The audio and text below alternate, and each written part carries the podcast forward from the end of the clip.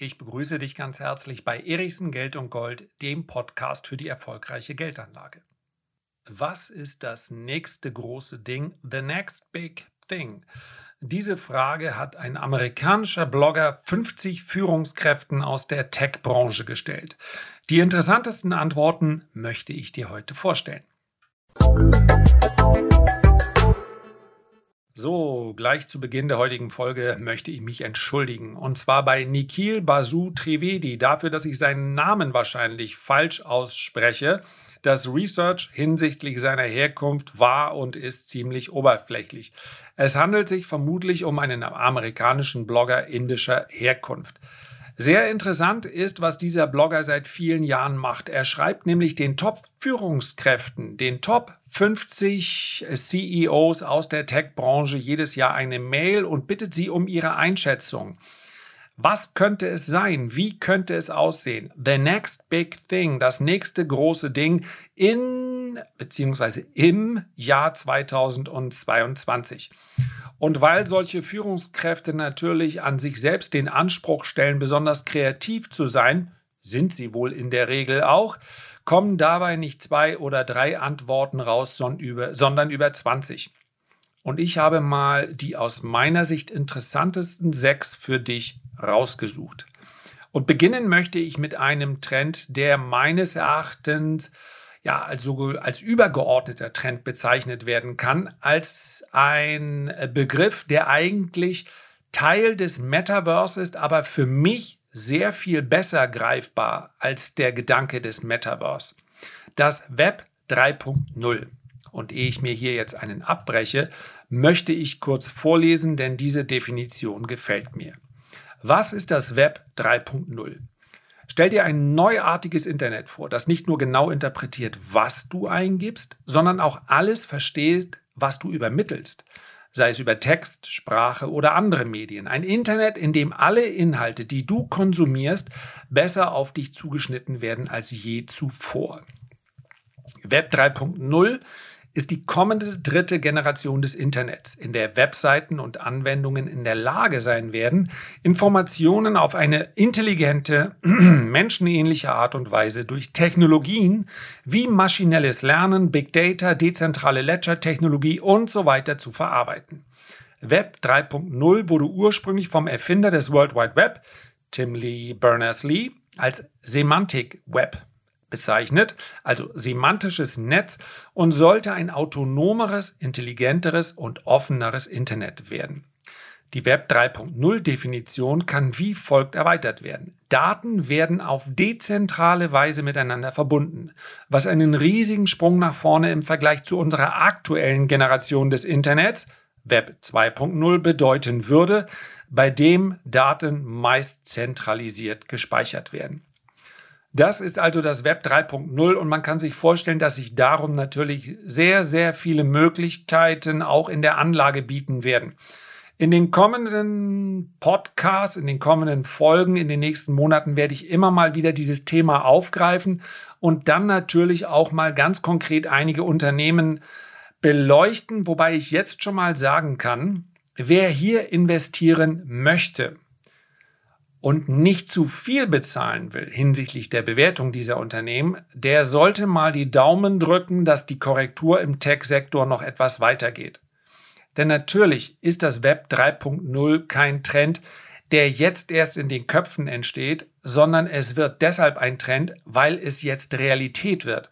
Diese Unternehmen existieren also bereits, die diese Dienstleistungen darstellen. Dezentrale Ledger-Technologie, äh, KI, maschinelles Lernen, Big Data, das alles ist schon vorhanden und es ist bereits an der Börse ein Riesentrend.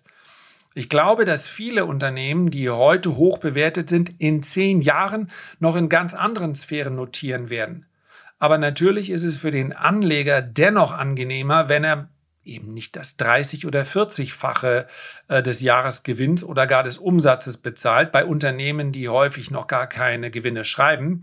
Und unter dem Aspekt, ja, sukzessive in Schwächephasen einzusteigen, das wird der Schlüssel sein, um davon zu profitieren. Und ich werde hier an dieser Stelle gerne weiter darüber berichten. Ein weiterer Sektor, ein weiterer Trend für das Jahr 2022, der mehrfach genannt wurde, auch das ist nicht ganz überraschend, ist der Gedanke des B2B-Krypto und auch B2C-Krypto. Wir haben für all diejenigen, die nicht investiert sind, die vielleicht ja auch nachvollziehbar etwas skeptisch gegenüber diesem Krypto-Universum stehen, noch immer den Fall, dass die das Universum selber trotz der Korrektur der letzten Monate gewachsen ist, die Anwendungen in der Realität aber erst so langsam eine Durchdringung finden, insbesondere wenn es um den Bereich B2C geht. Anwendungen, Zahlungen, Dienstleistungen werden, auch da stimme ich den Tech-CEOs, es ist natürlich auch schwer, denen zu widersprechen, stimme ich zu, werden mehr und mehr die breite Masse erreichen. Da spielt auch der Bereich Fintech mit rein. Denn wann immer etwas zu günstigeren Kosten, aber mit gleicher Qualität umgesetzt werden kann, und auch dafür sind einige Coins geeignet, dann wird es in der Realität auch Platz finden. An der Stelle sei auch gesagt, ja, wie ein, ein, ein Nebensatz, da ging es jetzt bei diesen Top-CEOs nicht darum. Ich glaube, im Verlauf der nächsten Jahre, und das ist auch gesund, werden zahlreiche Meme-Coins verschwinden. Also Coins, die einfach nur existieren, weil sie, na eben existieren. Und irgendeiner sich einen Spaß draus gemacht hat und gesagt hat, why not? Wenn der Dollar immer weniger wert wird, warum muss ich denn begründen, warum ich hier einen Coin ins Leben gerufen habe? Ich glaube und ich hoffe, selbst wenn ich damit dem einen oder anderen Kryptoanarchisten auf die Füße treten sollte, dass es hier eine sehr viel strenge Regulierung geben wird. Hier braucht es den Schutz für viele Anleger. Es kann nicht sein, dass ich so einen solchen Coin, und das ist tatsächlich in der Praxis so, in wenigen Stunden erstellen kann. Und dann mache ich sozusagen mein, einzig, mein eigenes Ponzi-Scheme, baue ich da auf. Und die Initiatoren gehen dann mit ein paar Millionen oder weitaus mehr irgendwo in der Welt äh, auf meine Kosten einkaufen.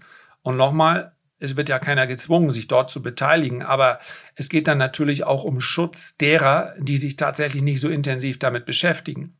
Ja, am Ende des Tages gehören ja zu einem Betrugsfall immer zwei. Einen, der die Absicht hat und einen, der darauf reinfällt. Aber nichtsdestotrotz, ich glaube, dass diese Branche erwachsener wird mit zunehmender Regulierung. Das ist also kein Bedrohungsszenario. Ein dritter Trend, der auch verbunden mit etwas privatem Optimismus ist, der aber hier auch genannt wurde von diesen Tech-CEOs, obwohl das vielleicht für sie sogar in Teilen ja geschäftsschädigend sein könnte, a return to the real world, also eine Rückkehr in die echte Welt da draußen. Wenn wir eins gelernt haben in den letzten 24 Monaten, der Mensch möchte, er will soziale und leibhaftige Interaktion. Er möchte Menschen umarmen, er möchte Menschen treffen. Wir werden natürlich, ja, der Trend Homeoffice, Telearbeit, der wurde hier relativ selten genannt. Warum? Weil es kein neuer Trend ist. Der hat einen massiven Boom erfahren in diesem und im letzten Jahr.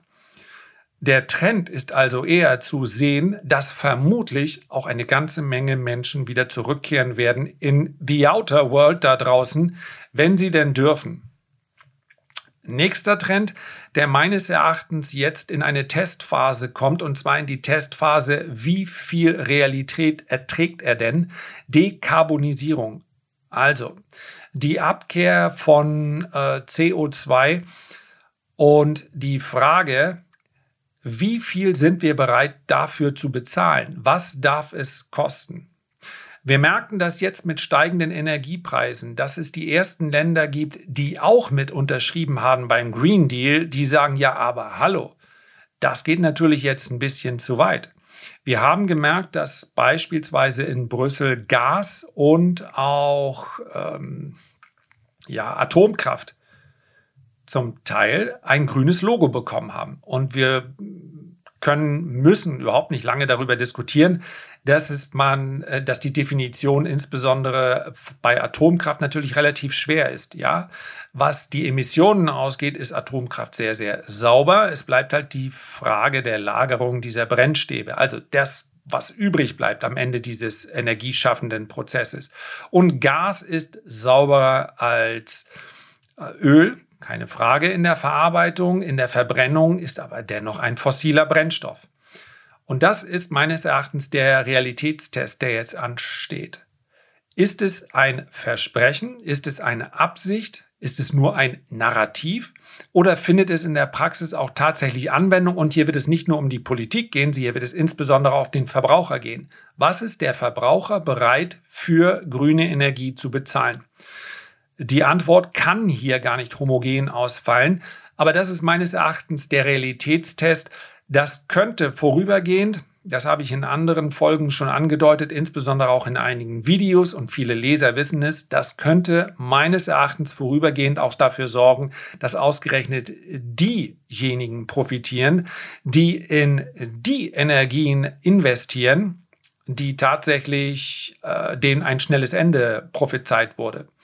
Solche Phasen des Übergangs sind natürlich auch spannend für einen Anleger, aber wie gesagt, der Begriff Dekarbonisierung ist ein Riesentrend. Möglicherweise wird es hier auch über technologischen Fortschritt gehen.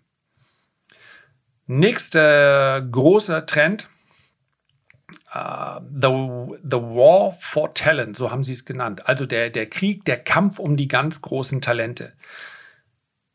Die Verhandlungspositionen für eine gut ausgebildete Arbeitskraft, für eine gut ausgebildete Person, einen gut ausgebildeten Menschen, insbesondere im Bereich der Technologie, war noch nie so gut wie heute und wird vermutlich noch besser. Wer heute bestimmte Skills, wie es so schön heißt, bestimmte Fähigkeiten hat, der kann sich praktisch aussuchen, wo und mit wem er arbeitet. Seine Verhandlungsposition ist ausgezeichnet. Das sieht man auch daran, dass es keinen Sektor gibt, in dem die Löhne und Gehälter, Boni und so weiter, insbesondere die Arbeitsbedingungen auch drumherum. In den USA sprechen wir auch sowas wie das Healthcare-Paket, also Krankenversicherung und so weiter, noch nie so gut waren. Und das, dieser Trend wird sich weiter fortsetzen. Klammer auf, für alle jungen Menschen, erfolgreich werdet ihr aber dennoch nur dann sein, wenn ich das mal als ein Fazit meines Lebens, als eine frühe Weisheit mit auf den Weg geben darf, wenn ihr das macht, was euch Spaß bereitet. Und das kann auch durchaus in der Old Economy der Fall sein. Nichts ist anstrengender, mühevoller, als tagtäglich Dinge zu tun, die man eigentlich nicht machen möchte.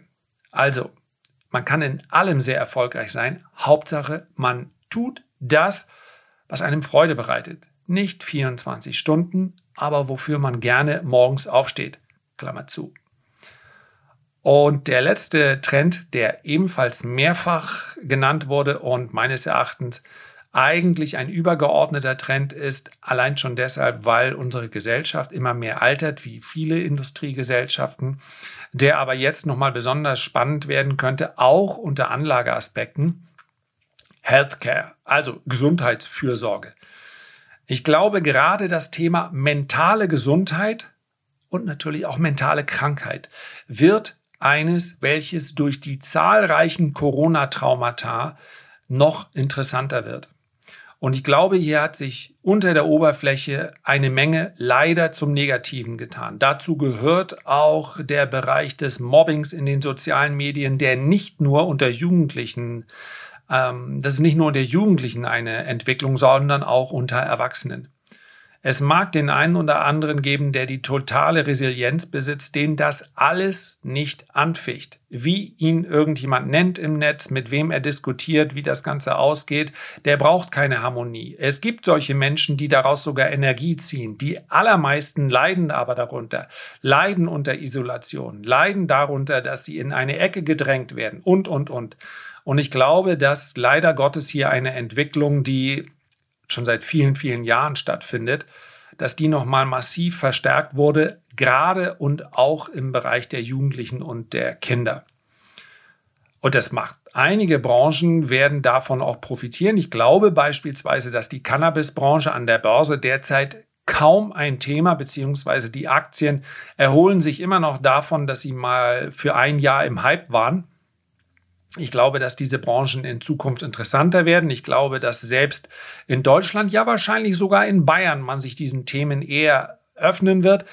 Ins-Bereich, ins, naja, nicht nur der, die Cannabisbranche, sondern insgesamt der gesamte Gesundheitssektor wird ein investierbarer sein und das sowohl unter spekulativen Aspekten, wie beispielsweise mittels Cannabisbranche, als auch unter defensiven und konservativen Anlagegesichtspunkten. Ja, wenn wir uns die großen Anbieter, Gesundheitsanbieter schauen, anschauen, dann wird das auf Jahre hinaus vermutlich ein sehr, eine sehr konstante Ertragslage sein, um es mal ganz nüchtern zu betrachten.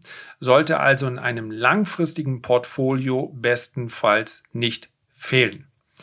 So, das waren mal meine sechs ausgewählten Trends. The next big thing. Am Ende des Tages ist es immer rückwirkend leichter zu beobachten bzw. zu beurteilen, aber sich darüber Gedanken zu machen, das ist ja auch durchaus eine unterhaltsame Angelegenheit. Herzlichen Dank für deine Aufmerksamkeit. Ich würde mich sehr freuen, wenn du dir die Zeit nähmest, ein Feedback oder einen Kommentar zu hinterlassen. Und ich freue mich am allermeisten, wenn wir uns beim nächsten Mal gesund und munter wiederhören. Bis dahin hab eine gute Zeit. Dein Lars.